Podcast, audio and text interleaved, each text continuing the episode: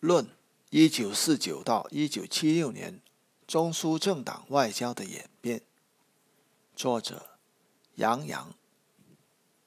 三、中苏政党外交演变的原因。一九四九到一九一九七六年中苏政党外交的演变，经历了由友好与合作到矛盾与冲突的过程。究其原因，主要在于：第一，意识形态因素。对于一个政党而言，意识形态就是一面旗帜，一种力量，一种理想，是政党的政治灵魂。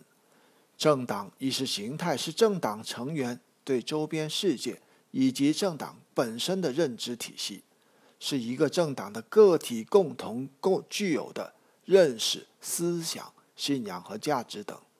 也是该政党政治纲领、行为准则、价值取向的思想理论依据。中苏政党外交中，意识形态起着重要的作用，影响双边、双方关系的发展。当双方的意识形态在大体上趋于一致时，中苏、中共对苏共的外交发展较为顺利。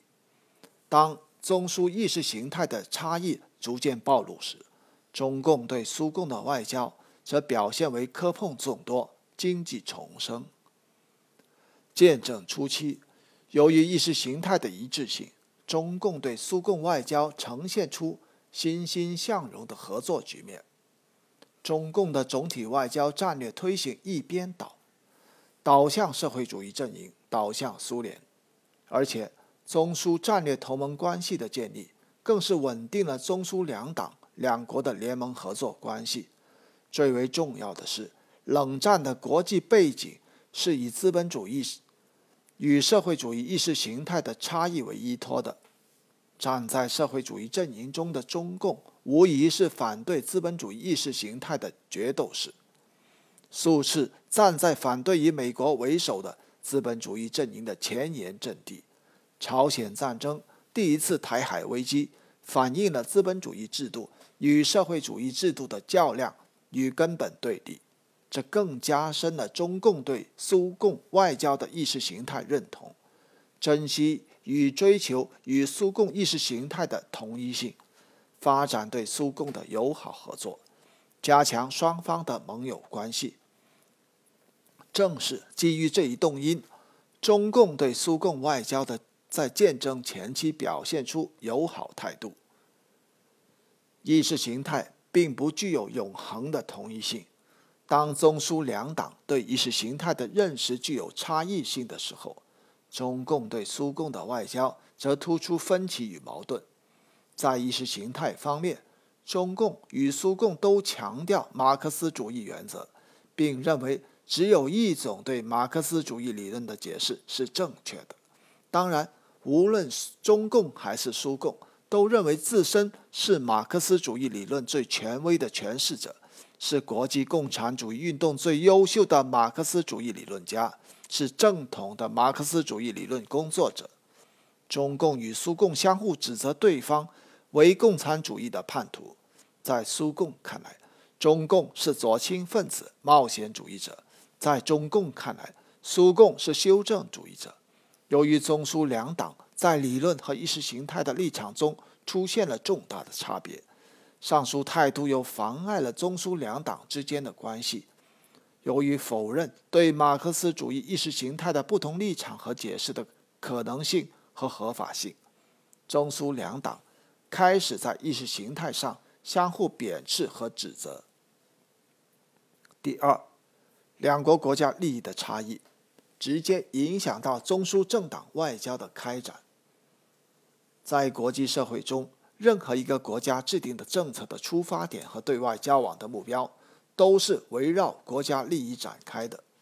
作为执政党的中共与苏共，在政党外交的发展历程中，都是以实现党的利益和国家利益为其战略目标。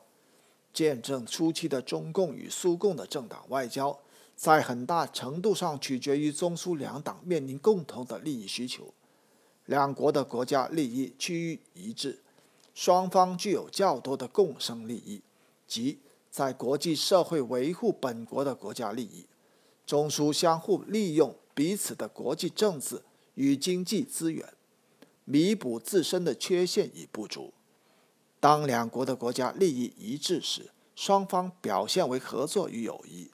当苏共的大国主义、大党主义触动了中国国家利益这根神经时，中共与苏共的外交便表现为坚决维护国家利益，不惜与苏共做坚决斗争。因此，两国国家利益的冲突是制约中共与苏共外交的重要因素。也正是国家利益的冲突，致使中共对苏共的外交表现为更表现得更为强烈。中共坚定地维护国家利益，与苏共干涉损害中国国家利益，构成了一对尖锐的矛盾。第三，苏共的大国主义、大党主义始终贯穿于中苏政党外交之中。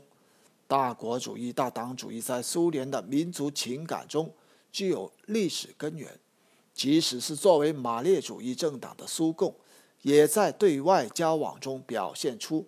这种扭曲的民族情感，无论在中苏政党外交的友好合作期间，还是在中苏两党的重大分歧时间，苏共的大国主义与大党主义一直若隐若现地存在于中共与苏共的外交中，只是在不同时期表现的激烈程度不同而已。中共对苏共的外交中，总不时遭遇到。苏共的大国主义和大党主义，这种民族心理在很大程度上是导致中苏政党外交发生分歧与矛盾的根源。第四，中苏国内政治的发展，国内政治与外交之间往往存在着一种互动的关系。国内政治的变动会影响政党外交的亲疏冷暖。赫鲁晓夫对斯大林的批评态度。直接或间接地影响到了中苏政党之间的互动关系。中共领导人对赫鲁晓夫处理反对派的手法持有相当程度的表保留。对苏联国内政治的变动，赫鲁晓夫很重视中共的态度。毕竟，他领导的地位需要得到兄弟党，特别是中共这样的大党的支持。一九五七年之后，中共党内的指导思想越来越左，大跃进与人民公社化运动即是在此背景下发生的。